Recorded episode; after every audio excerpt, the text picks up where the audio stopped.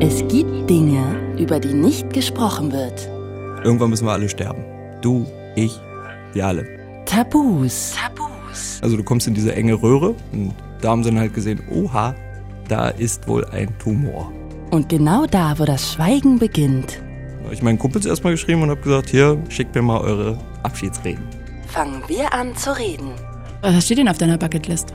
Na, jetzt mittlerweile YOLO. Fritz. It's Fritz. Tabulos. Sprechen, worüber man nicht spricht. Mit Claudia Kamit. Herzlich willkommen hier bei Tabulos. Stellt euch mal vor, ihr seht irgendwie im Internet, eure Lieblingsband kommt in zwölf Monaten auf Tour. Und ihr müsst euch dann fragen, lohnt es sich ein Ticket zu kaufen oder bin ich da vielleicht schon tot? So beklemmend dieser Gedanke für mich. Der Tod ist einfach immer noch ein großes Tabuthema. Aber ich treffe gleich tatsächlich Erik, der sich damit täglich beschäftigen muss. Er ist 29 Jahre alt und die Diagnose bei ihm, Gehirntumor, auf lange Sicht ist das nicht heilbar. Er weiß also nicht, wie lange er noch zu leben hat. Theoretisch kann es jeden Tag vorbei sein. Ich werde ihn gleich treffen und werde auch mal fragen, ob ihm das am Anfang auch so unglaublich schwer gefallen ist, über dieses Thema mit anderen zu reden. Natürlich möchte ich wissen, wie es ist, so jung damit umgehen zu müssen, dass der Tod einem so nah ist. Ist davon irgendwie wirklich alles überschattet, wie zum Beispiel dann bei so einem Konzertkartenkauf? Ich werde ihn das gleich alles mal fragen. Äh, Hallo Erik. Hallöchen. Ich hatte ehrlich gesagt so ein bisschen ein Kloß im Hals, weil ich dachte, oh Gott, wird das ein sehr, sehr beklemmendes Gespräch oder normal? Aber du bist gerade reingekommen, hast mich umarmt, hast einen dummen Spruch nach dem anderen mir an den Kopf geballert, Wow. hast dich hingesetzt, ähm, hast auch schon die Schuhe ausgezogen und die Füße auf den Tisch gelegt, was noch nie irgendein Interviewgast, ehrlich gesagt, hier gemacht hat.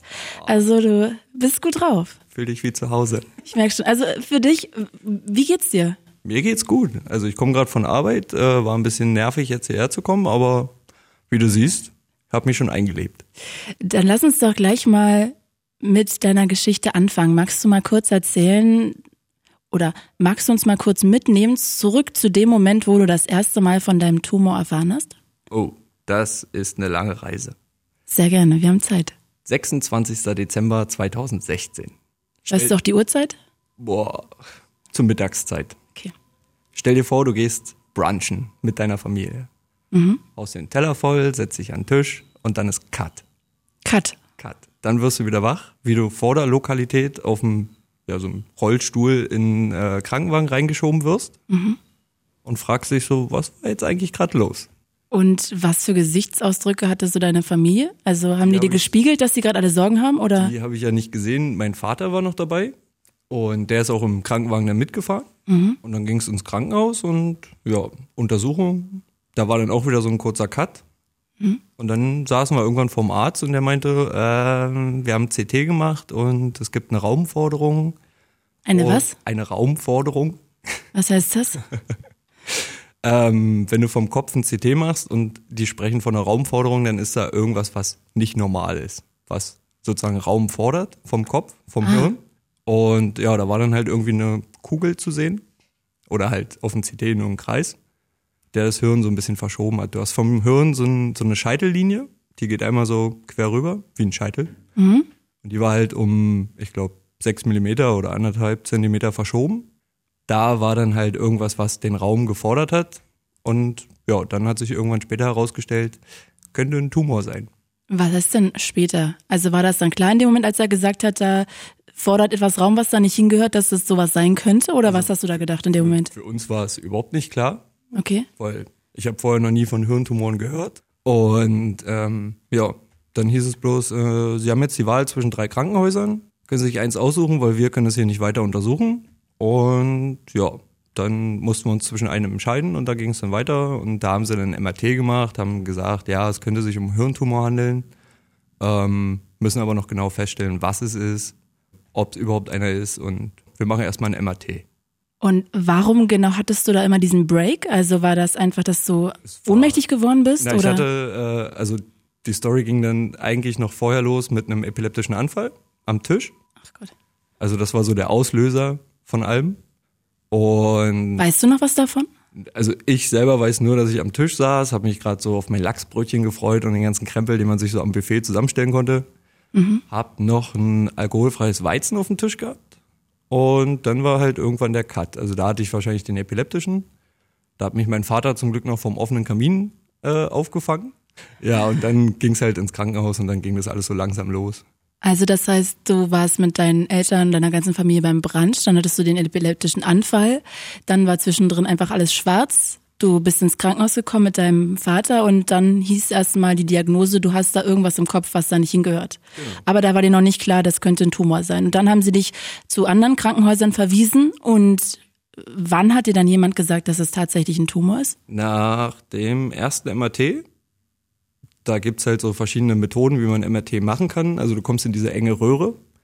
Ja, und da gibt's halt äh, eine Methode mit Kontrastmittel, wo man dann sehen kann, ob sich Tumorgewebe mit dem Kontrastmittel anreichert. Und da haben sie dann halt gesehen, oha, da ist wohl ein Tumor. Du erzählst das so ein bisschen, als hätte dir die Dame im Eisladen irgendwie von einer neuen Geschmacksrichtung erzählt. als ob das was super Witziges wäre. Also, aber das ist doch was Schreckliches. Das ist doch wahrscheinlich der schrecklichste Moment deines Lebens gewesen. Nüchtern betrachtet, was willst du machen?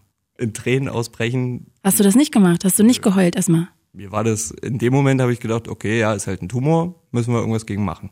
Okay, da war dir noch nicht klar, dass das nicht heilbar ist. Ja, genau. Da hieß es dann noch, wir müssen den pathologischen Befund abwarten. Dann müssen sie halt sozusagen nach der ersten OP eine Gewebeprobe entnehmen. Dann kam halt irgendwann raus, ah, Glioblastom.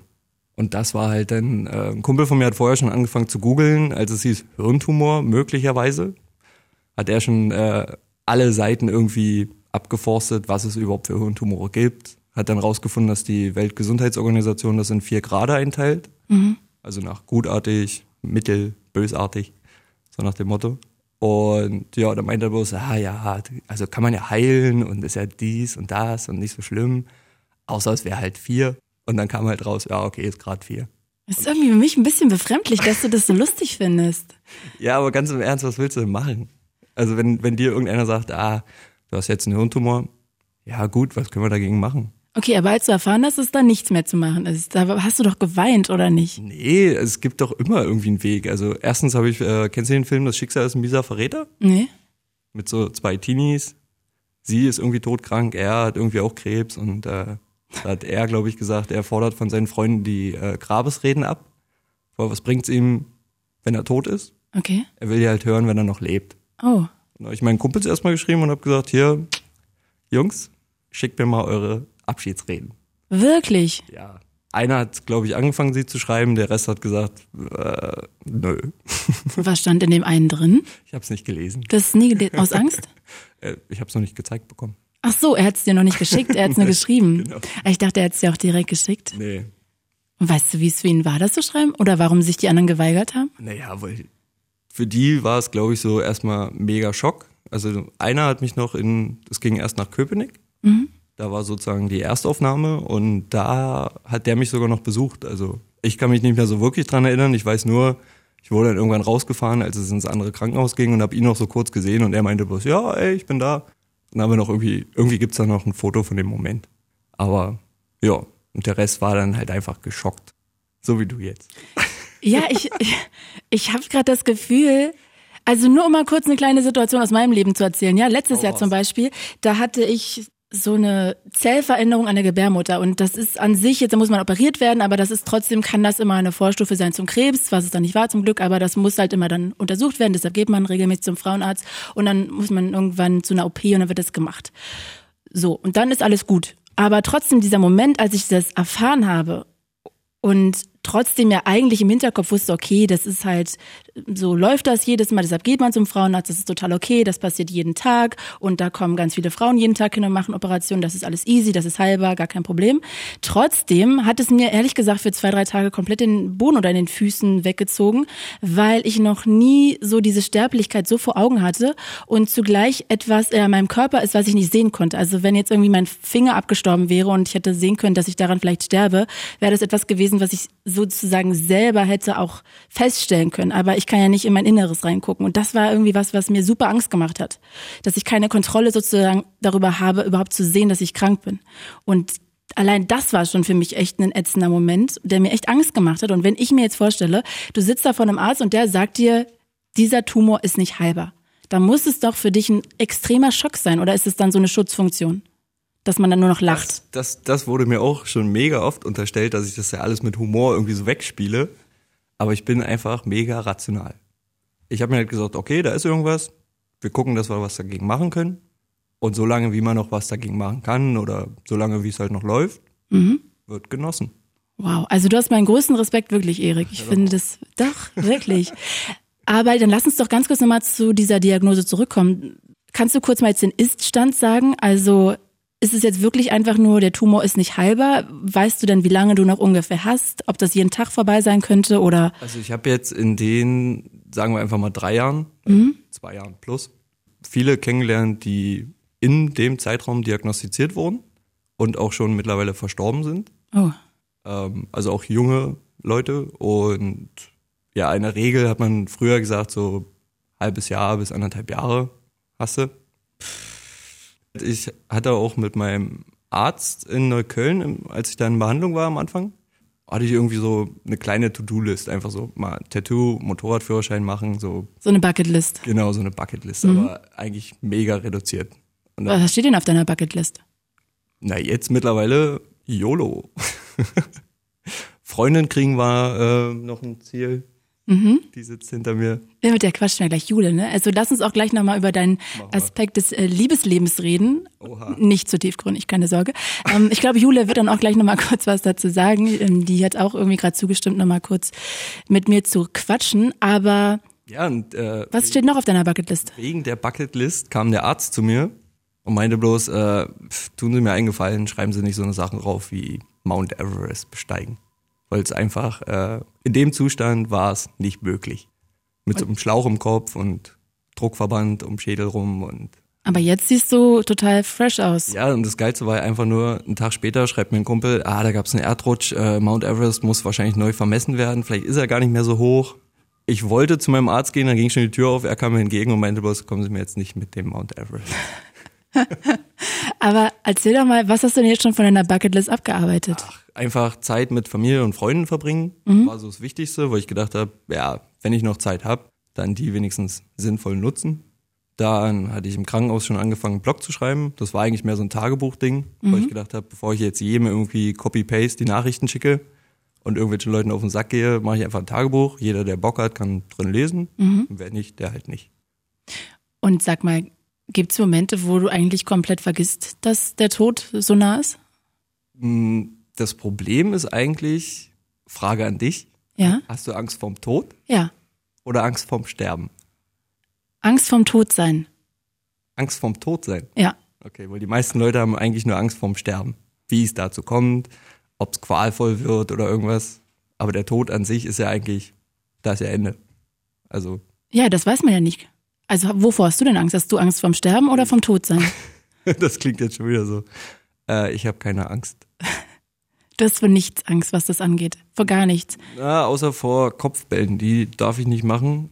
Durfte ich nicht machen. Mittlerweile sollte es auch schon wieder verwachsen sein. Wir reden gerade über Fußball. Ja. Seriously. Ja, seriously. Aber sag mal, da gibt's doch auch noch irgendwie bis zum Sterben, gerade wenn man einen Gehirntumor hat, auch einfach Phasen, die richtig schrecklich sein können. Also bis hin zu, dass man vielleicht nicht mehr sehen kann, dass man sich selber im Spiegel nicht mehr erkennen kann. Also da gibt's doch richtig krasse Sachen. Ich hatte jetzt äh, die letzte Woche mega die Kopfschmerzen und habe gedacht, oh, okay. Dann verschwommene Sicht und alles, also was du gerade so ein bisschen angedeutet hast. Und war aber, denke ich mal, mehr Kreislauf. Aber in dem Moment denkst du halt auch so, ja, okay, jetzt geht's los. Aber es ist dann halt so. Man kann es ja nicht ändern. Du musst halt einfach die Zeit, die du hast, genießen. Ja, ey, es ist ja auch total toll, wie du damit umgehst. Also wirklich, aber also Ich glaube, ich muss dir das jetzt die nächsten äh, Minuten erstmal beibringen. Ich, ich glaube auch.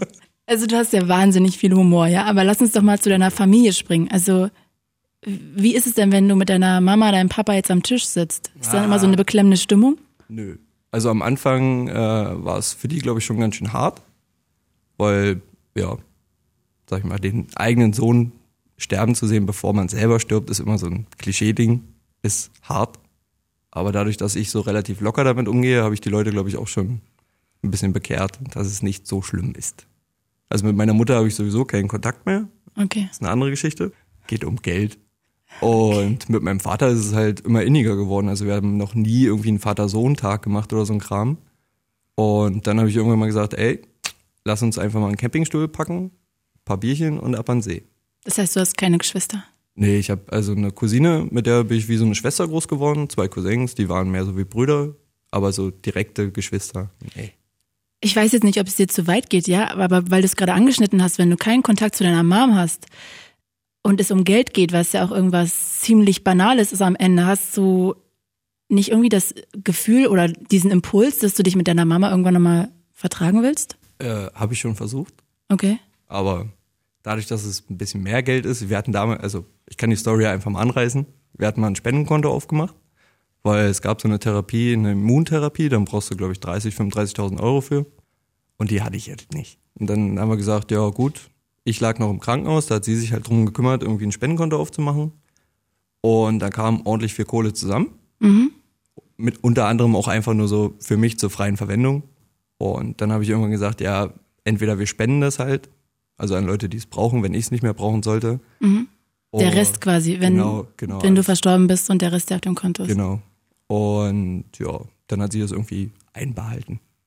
Wie, aber man weiß doch noch gar nicht, welche Summe das ist. Du bist ja noch am Leben. Also ich weiß, dass es mindestens 30.000 sein könnten.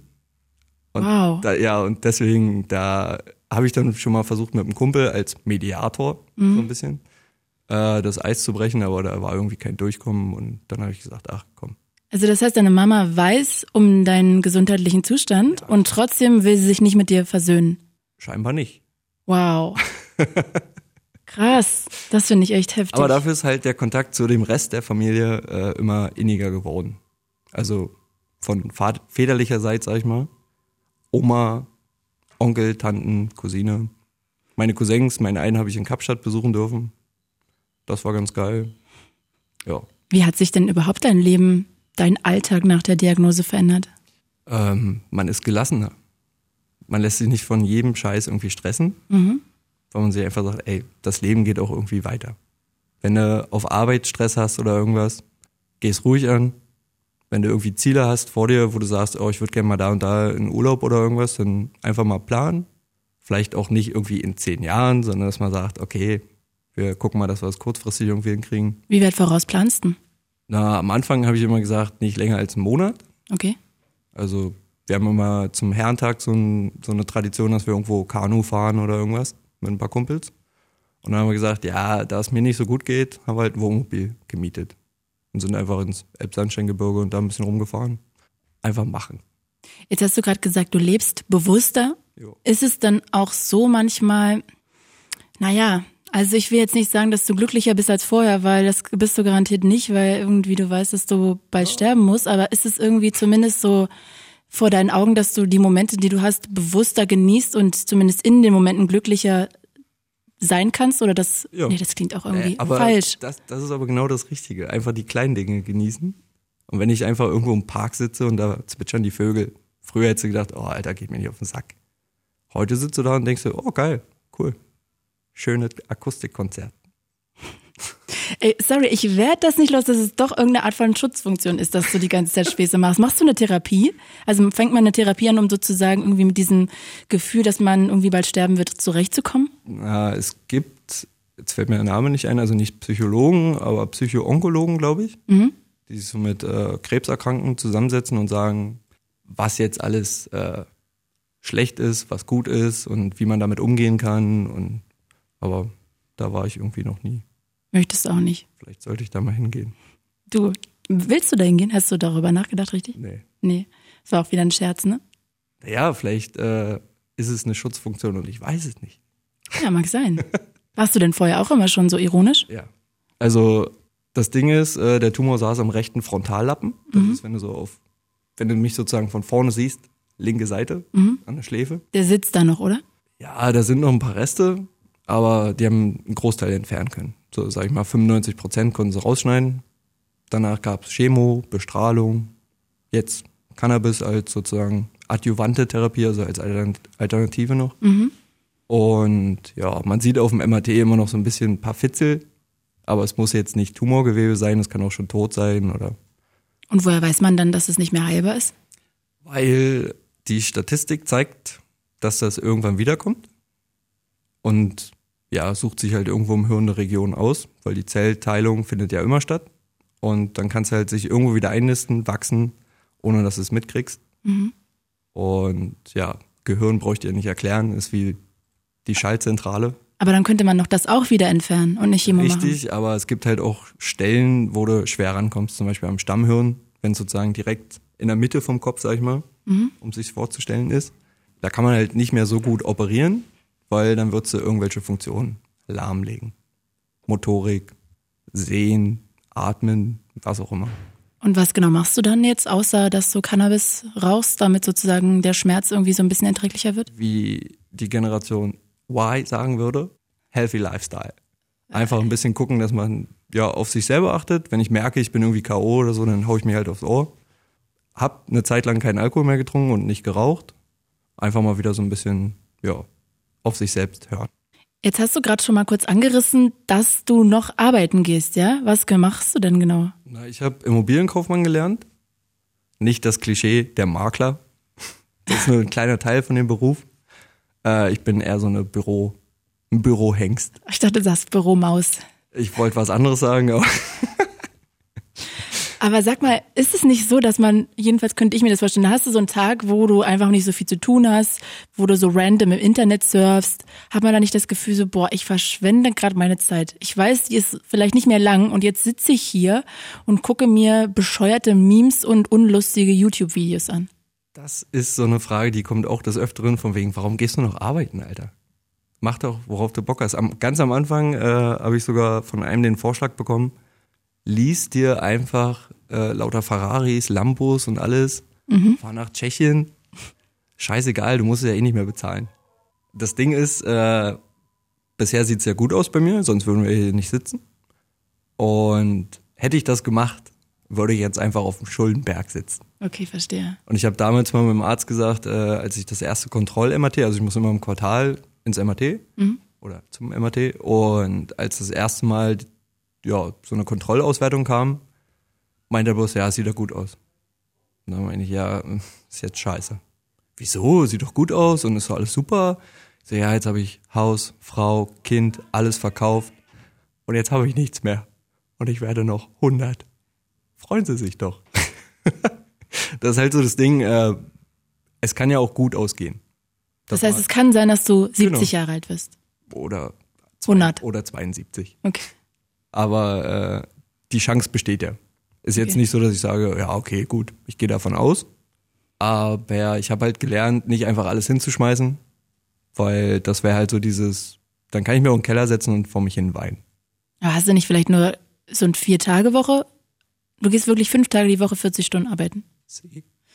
Gibt's denn aber irgendwas, was du dir geleistet hast oder gegönnt hast, wo man eigentlich sonst sagt, ey, das wäre mir viel zu teuer oder das wäre viel zu aufwendig, das würde ich sonst nie machen? Ich habe mir ein Motorrad gegönnt, Mhm. Motorradführerschein, wo ich vorher gesagt habe, ah, braucht man nicht. Und da habe ich irgendwann gesagt, ich habe jetzt Bock drauf.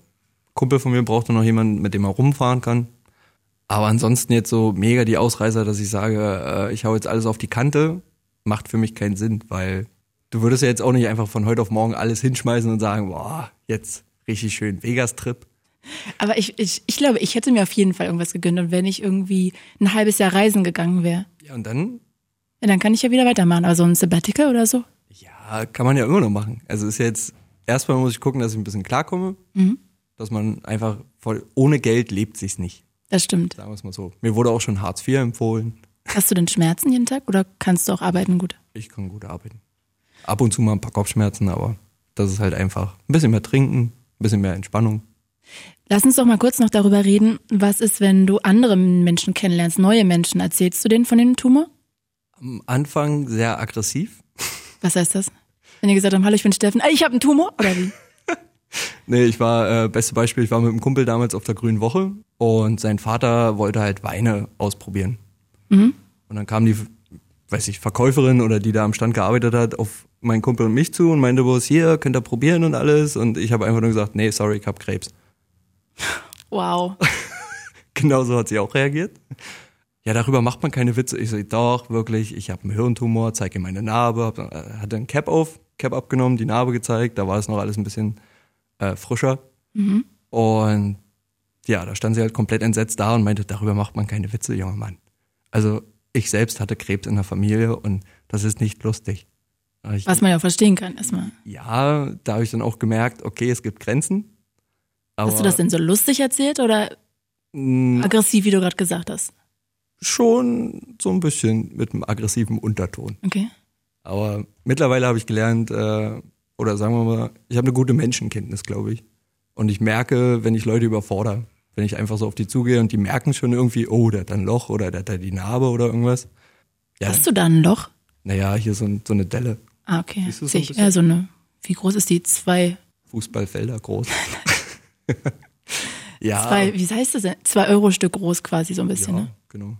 Und man merkt aber, dass man halt irgendwie entweder offen auf die Leute zugehen kann und sagen kann, ey, sorry, aber ich habe einen Hirntumor. Oder, Aber wann sagt man das denn jemandem eigentlich? äh, Angenommen, du lernst jetzt jemanden kennen ja, und dann kennst du den so drei, vier Wochen, würdest du dann schon da so dieses Gespräch suchen oder eher, wenn es sich ergibt? wenn es sich ergibt. Wenn der sagt, du lass doch mal übernächste, übernächstes Jahr vielleicht mal überlegen, ob wir da mal zu dem Festival fahren, dann wäre das so ein Moment, wo du sagst, Oder okay. lass uns einfach mal in eine Bar gehen und ordentlich abschießen oder so. Dann sage ich halt, ja, so viel vertrage ich nicht. Was? Äh, ja, du, sorry, ähm, ich hab Krebs. Und wie reagieren die dann? Was sagen die dann? Ähm, ja, eigentlich dadurch, dass ich, glaube ich, so locker damit umgehe und auf die Leute zugehe, relativ entspannt. Dann kommt erstmal so eine Nachfrage, ach komm, verarsch mich nicht und so. Und dann doch, hier, guck dir die Narbe an. Oh, was ist denn da passiert? So, ja, ich bin komisch die Treppe runtergefallen und dann hatte ich einen Hirntumor. Du musst lachen. Jetzt hast du gerade schon gesagt, auf deiner Bucketlist stand auf jeden Fall eine Freundin. Äh, Habe ich dann später hinzugefügt, ja. Hast du denn viel gedatet? Ähm, Und wann sagt man das da? also das Geilste war ja schon, äh, ich hatte, kennst du ja Tinder? Mhm. Ich habe im Krankenhaus halt da gesessen und habe irgendwann mal Tinder aufgemacht und äh, irgendwie hatte ich früher mal so einen Lauf, weil Poser-Fotos drin mit durchtrainiert und alles und hatte dann irgendwie noch eine Freundin von früher, die mich dann angeschrieben hatte und meinte bloß, ah, was da passiert und bist im Krankenhaus und äh, haben die da ein Parkhaus, ich kann ja vorbeikommen. Strange. Okay. Wow. Ja, ansonsten hatte ich dann irgendwo bei Tinder halt, äh, ich hatte damals noch so Tackernadeln drin in der Narbe, also wo, das, wo die Haut sozusagen zugetackert wurde. Mhm. Das Ding hatte ich als Profilbild und selbst da hatte ich noch Matches. Oh, immerhin. Ja, ich glaube, das Läuft waren, gut bei dir. Das waren einfach so voyeuristische Leute oder so. Ih, guck mal, der hat da was. Das ist doch nicht echt. Vielleicht haben die auch gedacht, du hattest irgendwie beim Fußball eine Verletzung und hast es halt so tackern lassen und willst damit auf, Oder- auf Macho machen. Oder Halloween verpennt oder so. Ja. Nee, Okay. ansonsten, äh, Also das heißt, du hast Tinder ausprobiert und dann hast du auch mal Dates gehabt?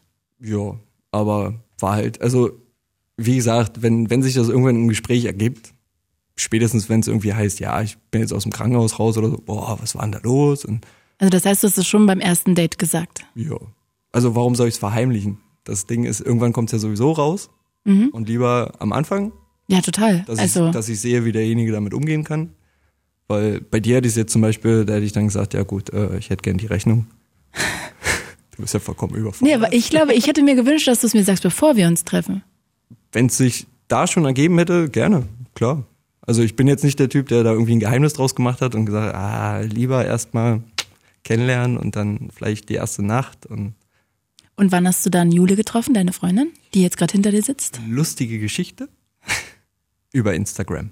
Oh, wie lief das? Kurz, Auch, wir haben uns angeschrieben Mhm. und dann hieß es irgendwann kurz darauf, ja, wollen wir uns nicht mal treffen. Dann haben wir irgendwann, gemerkt, das passt. Dann haben wir uns getreffen, äh, getroffen. Schon Sprachfehler hier. Ähm, ja, und dann, sie kannte ja meine Geschichte schon. weil? Na, über Instagram. Also Ach so, okay, haben, okay, okay. Sie hat mich da schon so ein bisschen gestalkt, glaube ich. Das heißt, du hast es auch auf Instagram irgendwie nach außen getragen, Ja, dass klar. du diesen Humor Also- hast. Okay. Erstens in meinem Blog sowieso, weil der behandelt eigentlich nur so mein Leben damit.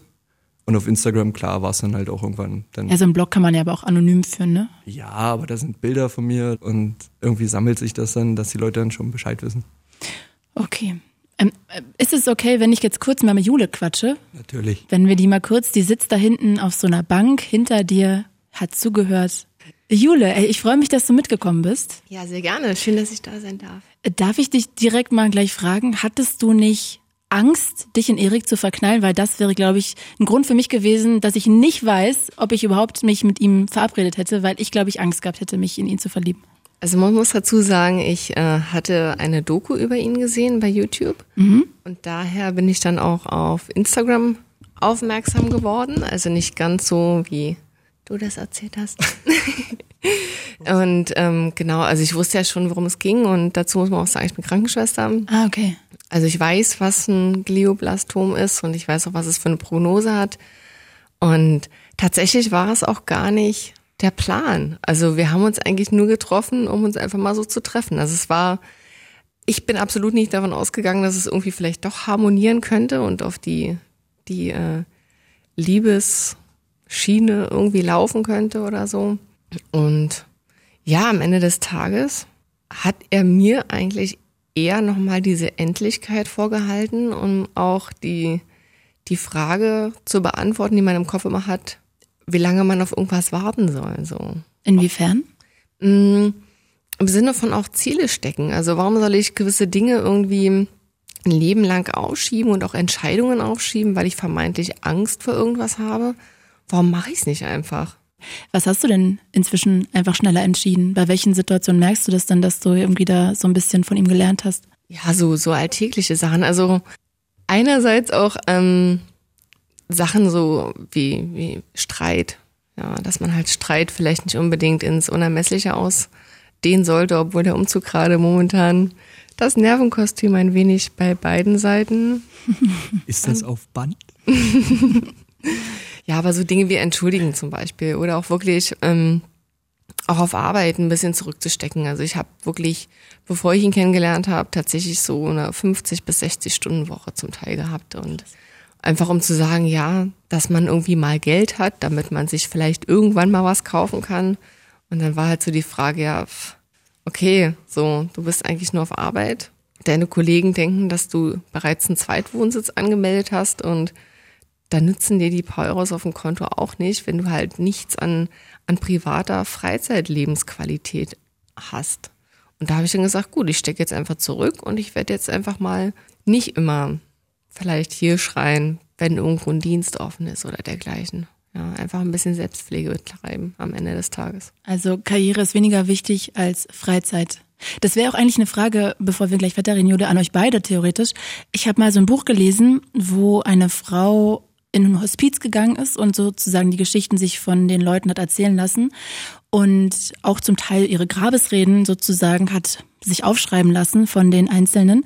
Und irgendwie ist bei mir so hängen geblieben, dass eigentlich keiner von denen über seinen Job geredet hat. Alle haben eigentlich nur immer über ihre privaten Situationen geredet, was noch offen war, was sie hätten anders machen sollen, welche Momente sehr schön waren.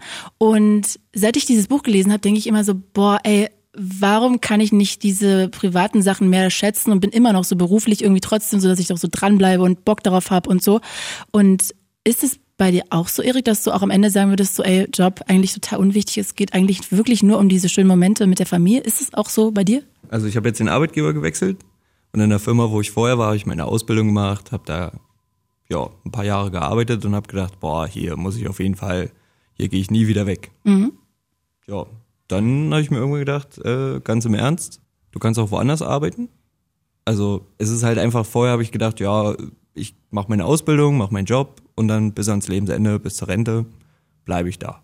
Mich haben halt ein paar Dinge genervt, ein paar Dinge war schön, aber du denkst halt immer so, ach ja, jetzt so dieses aus dem sicheren Nest raus und dann habe ich irgendwann gedacht, ach komm, mach einfach. Arbeitgeber gewechselt, ist auch, hat sein Für und Wider, mhm. aber einfach machen. Julia, jetzt hast du gerade erzählt, dass ihr gerade zusammenzieht. Was für Pläne habt ihr denn noch? Korrektur, wir sind schon zusammengezogen. Ah, ihr wohnt schon zusammen. Genau. Also wir haben nur die Wohnung gewechselt jetzt. Ach so, okay. Also man muss dazu sagen, wir haben, nee, jetzt nicht mehr, aber im Juni hatten wir drei Wohnungen an der Backe. Meine, meine alte Wohnung und äh, Erik seine Wohnung, in der wir quasi schon seit Dezember zusammen gewohnt haben, einschließlich der zwei Kätzchen, die er sehr mag.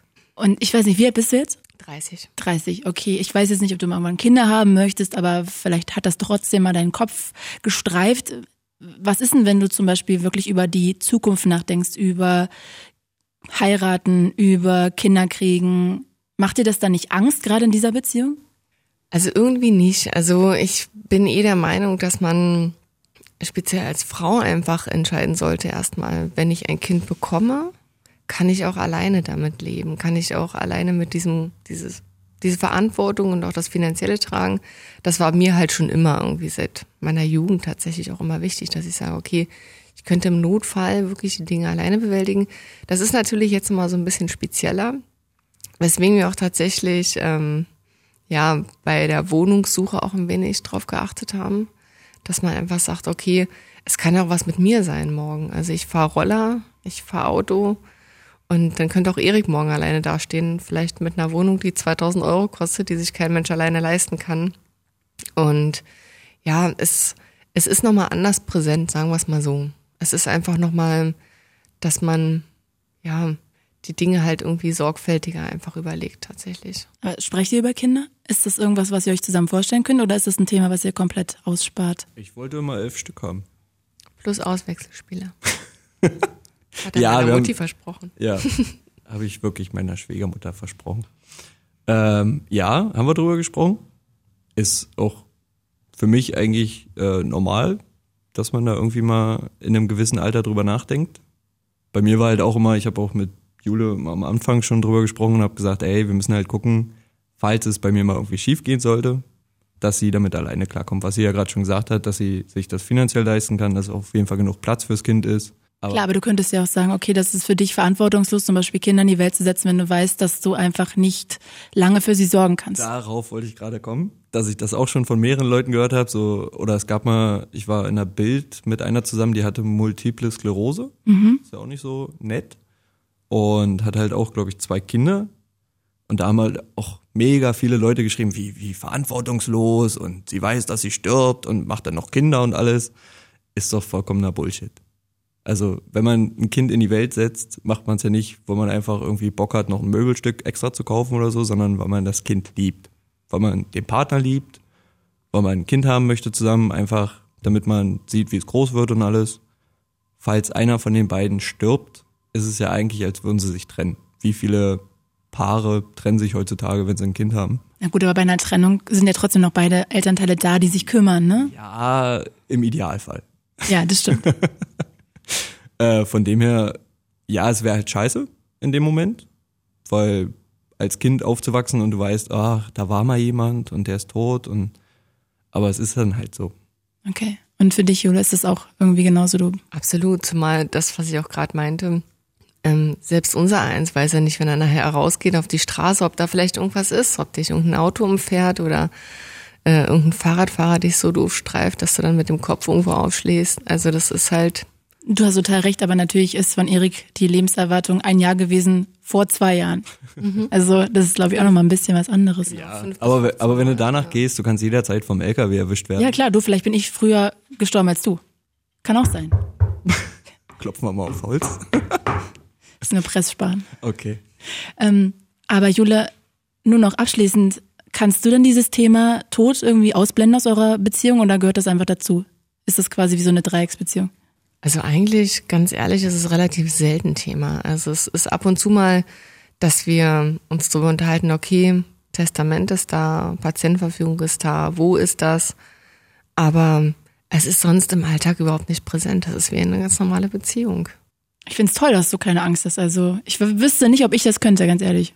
Habe ich tatsächlich auch leider Gottes sehr viele, was heißt sehr viele so, die ein oder anderen Aussagen auch ähm, im Arbeitskreis irgendwie erhaschen können, dass dann halt auch einige meinten, also wie das sein kann, wie man das machen kann. Und da habe ich auch gesagt, ja, so, so sinngemäß. Und da habe ich auch gesagt, also tut mir Aber leid, verurteilen die das oder haben die dann Respekt eher vor dir, dass Nein, du dir das, das, fanden die wirklich, also haben sie jetzt nicht verstanden. das fanden sie richtig Ja, nicht nachvollziehbar und schrecklich. Strange. Genau, Okay. total. Oder auch Das ist der auch hart. Kommentar, äh, naja, mit Kinderkriegen könnt ihr euch ja abschminken, jetzt so nach der Chemo und so. Ah, okay, stimmt. Ja, Man weiß es nicht, keine Ahnung. Aber weiß man, ob ich's sein kann? Ob ich fruchtbar bin? Weiß man auch nicht. Jule, ich danke dir jetzt erstmal. Ja, ich danke dir. Und Erik, nochmal die Frage an dich. Hast du eigentlich manchmal so ein bisschen dieses Gefühl, dass du denkst, warum ich? dass du so ein bisschen auch verbittert bist und wütend, weil gerade kommst du natürlich super lustig rüber. Aber gibt's nicht auch Momente, wo du einfach mal im Bett liegst und heulst oder denkst so, ey, warum muss es mich treffen?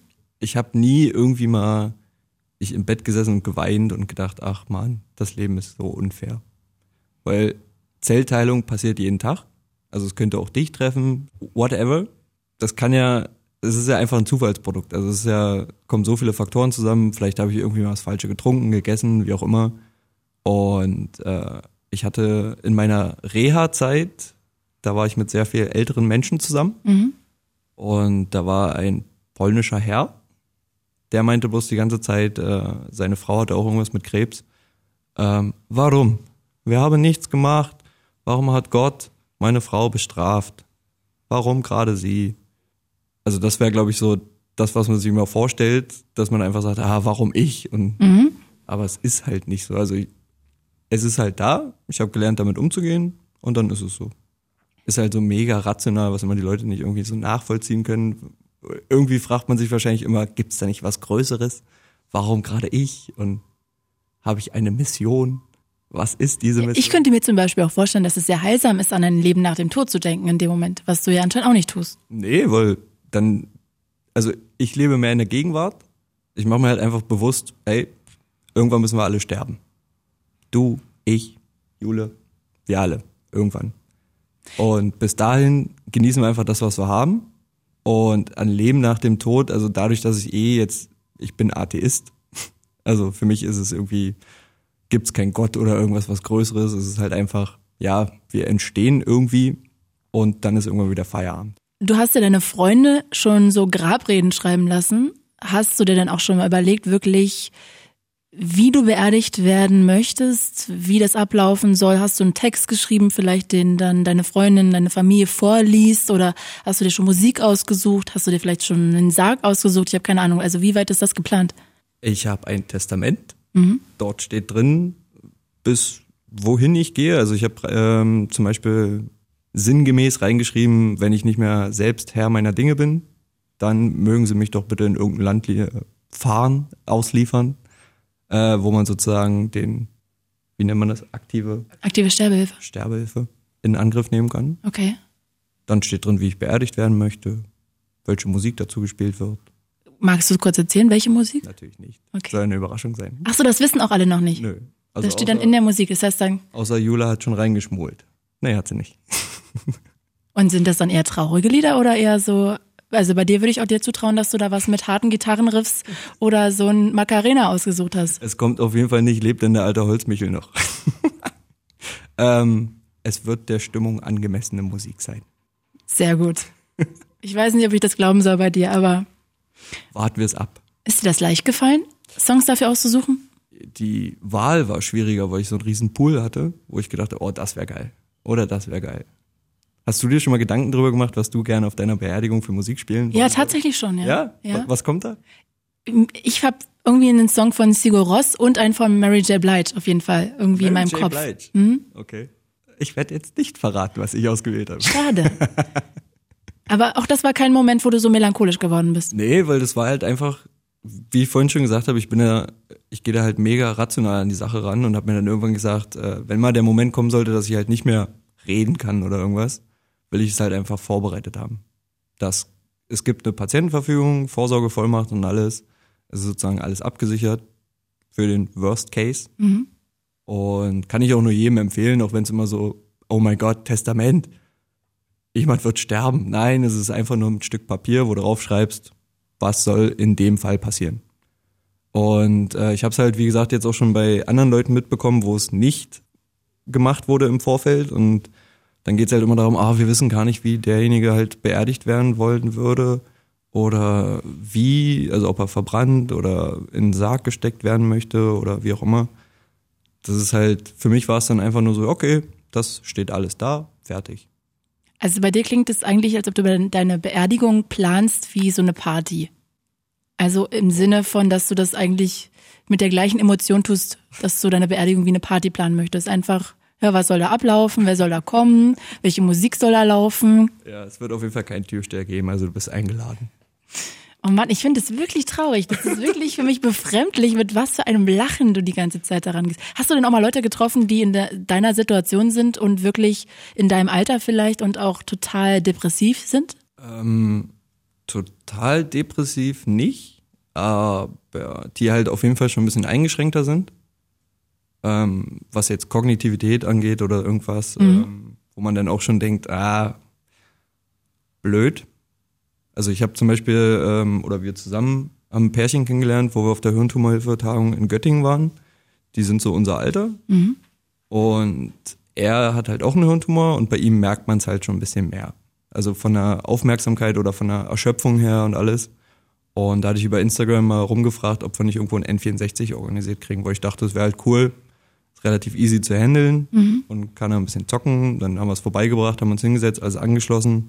Dann habe ich gemerkt, so ein N64 ist doch schon ein bisschen anstrengender als gedacht. Ähm, und bei den beiden ist es halt schon so, ja, angestrengter, sag ich mal so. Also, weil da ist absehbar, dass es irgendwelche Schäden gibt.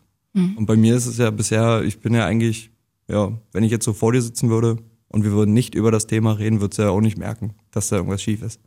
Nee, ich frage mich aber gerade, ähm, Jule, vielleicht kannst du es ja noch beantworten, ob es für dich ein Unterschied gewesen wäre, wenn ihr schon zusammen gewesen wärt, als die Diagnose kam, oder ob du eigentlich gut fandest, dass du die Entscheidung selbst treffen konntest, dieses Schicksal mitzugehen. Tatsächlich zweiteres. Ich weiß nicht, also man wäre jetzt irgendwie vielleicht zu hart zu sagen, man geht da irgendwie, man geht aufgeklärter an die Sache. Also es ist dann halt nicht so, dass du auf einmal vor einem Berg stehst und dann heißt das so, so, dein Freund ist jetzt krank. Und ich glaube, das ist emotional nochmal viel, viel schwieriger zu bewältigen, als wenn man im Vorfeld weiß, ähm, worauf man sich im Endeffekt einlässt. Hast du dann auch ein bisschen Angst vor dem Moment, wo das dann vielleicht auch bei ihm schlimmer wird? Wo du vielleicht auch wirklich den Weg mit ihm da in ein anderes Land fahren musst, um zur aktiven Sterbehilfe? Das muss ihn nicht. Okay, aber trotzdem ist ja diese Entscheidung, wird sie ja wahrscheinlich mittreffen. Er will mich nicht mitnehmen, hat er schon gesagt. Weil sie zu emotional ist. Und das würde sie ganz schön mitnehmen. Deswegen Oh, das ist das erste Mal, dass du auch was Emotionales sagst heute, Erik. mega, ne? Da zittert auch gleich die Stimme. Ja. Ja, das ist sehr selten. Das ist auch zu Hause sehr selten, dass man mal was Ernsthaftes als Antwort bekommt. Nervt dich das manchmal auch ein bisschen? Ja, Mega. sehr. Ja. Ist schon manchmal sehr anstrengend. Würdest du dir wünschen, dass er nicht so blockt und nicht ständig nur einen Witz hat? Nee, also klar wünscht man sich manchmal auch ein ernsthafteres Gespräch irgendwie über das Thema, aber es soll halt nicht, nicht so viel Raum einnehmen, einfach. Nicht so raumfordernd sein. Und deshalb möchtest du nicht, dass sie mitkommt. Dass wenn du zur aktiven Sterbehilfe quasi in ein anderes Land fährst, dass sie dann dabei wäre. Na, das Ding war, dass das ganze Papierzeug schon geregelt war, bevor wir uns überhaupt kennengelernt haben. Okay. Und da habe ich schon sorgsam Leute ausgewählt, wo ich dachte, hm, die können das ab. Wer denn? Freunde von mir? Okay. Deine Eltern? Also dein Papa? Nee, Auch nicht. nee, Familie nicht. Weil ich gedacht habe, für die Familie ist es wahrscheinlich noch härter. Und ja, meine Freunde sind schon von Anfang an dabei auf dieser Welle, dass ich einfach halt rational damit umgehe. Wir haben, wir haben sogar Krebswitze gemacht und alles. Also Was sind denn Krebswitze? Also, Beispiel, bitte. was Softeres, wie kriegt man Kaugummi aus den Haaren? I don't know. Mit einer Chemotherapie. Wow. Okay. Soll ich noch einen harten hinterher schieben? Nee, danke, nee, danke, nee, danke. Ja, aber das Ding war einfach, äh, deswegen will ich sie da auch gar nicht so mit reinnehmen, weil ich mir denke, äh, wenn es dann irgendwann mal so weit kommen sollte, ist es für sie schon hart genug. Auf wenn jeden ihr, Fall. Wenn ihr noch vorstellt, dass da vielleicht noch ein Kind irgendwie mit bei ist oder so, dann ist es ja noch härter. Äh, von dem her lieber Leute, die aus dem Freundeskreis, die mich kennen und alles und die einschätzen können, jetzt ist der Punkt gekommen.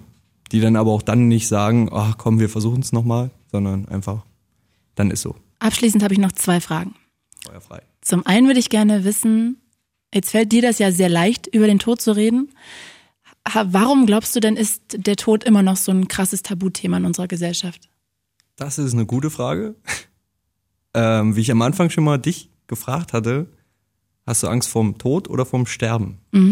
Das ist, glaube ich, so, äh, so die Hauptschere, dass alle immer sagen, ah, Tod ist so tabu und alles, dabei reden sie eigentlich nur über das Sterben, weil das ist immer so, jeder hat Angst vorm Wie stirbt man. wenn, wenn man, die meisten Leute, die ich gefragt habe, wovor hast du eigentlich Angst, vom Sterben oder vom Tod? Ja, eigentlich mehr so vom Sterben. Also der Tod ist eigentlich nur so ein Synonym, was sich irgendwann mal eingebürgert hat, so als, ah, das ist halt blöd. Also für dich ist gar nicht sozusagen der Tod das Tabuthema, sondern das Sterben. Ich glaube, die Leute kapseln das so ein bisschen ein in das Wort Tod.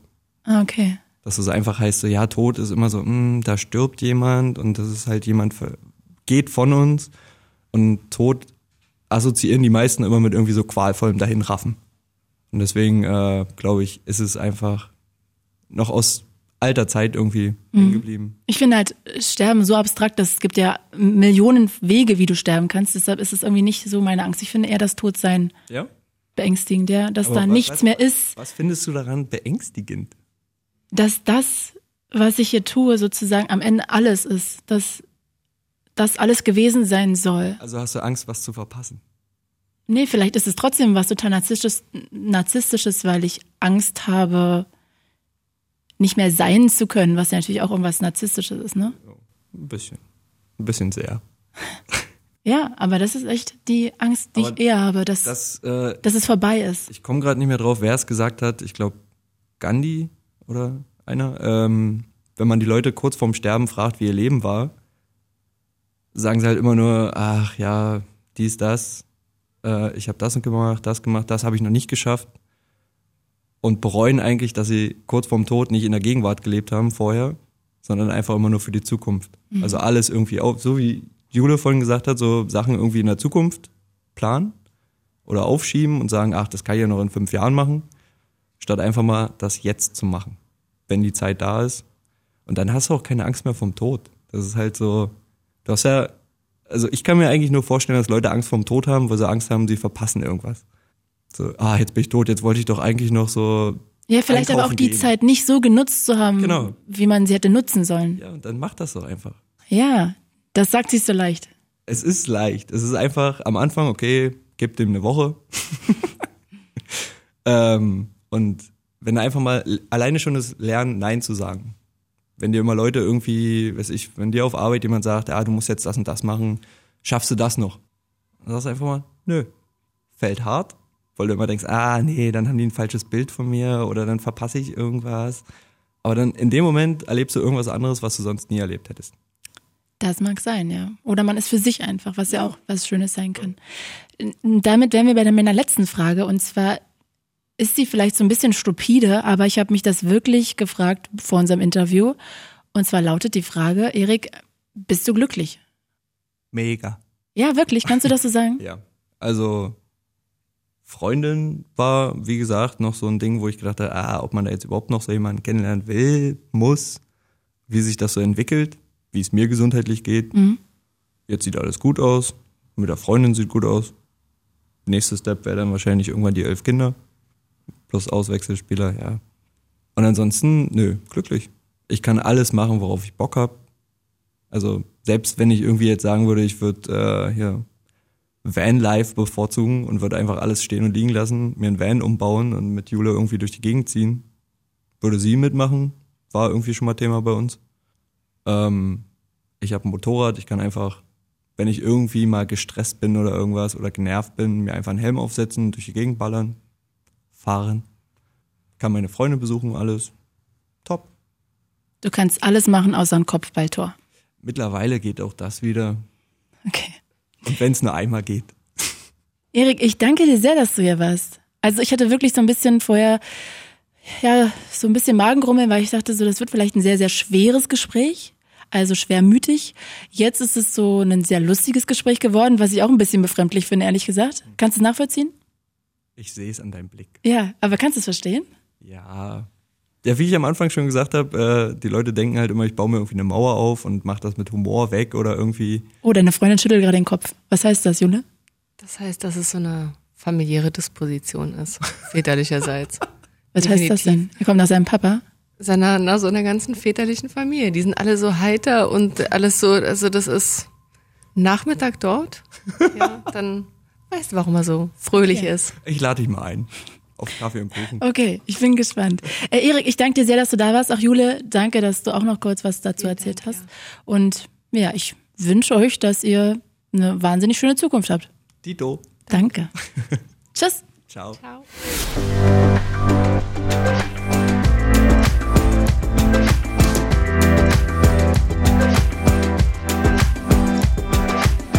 Das war die Geschichte von Erik. Vielleicht habt ihr ein ähnliches Schicksal und wollt eure Geschichte erzählen oder vielleicht habt ihr Themenvorschläge zu anderen Tabuthemen. Schreibt immer sehr gerne eine Mail an podcast.fritz.de. Natürlich, wenn euch der Podcast hier gefällt, dann seid auch so zauberhaft und empfehlt den euren Freunden, eurer Schwester, eurem Bruder, Vereinskollegen, euren Arbeitskollegen. Das wäre großartig. Nächste Woche gibt's eine neue Folge. Ich bin Claudia Kamit und das war Tabulos. Tabulos. Sprechen, worüber man nicht spricht. Mit Claudia Kamit. Redaktion Helene Schreiner, Kim Neubauer und Daniel Hirsch. Sounddesign Kevin Kastens. Fritz ist eine Produktion des RBB.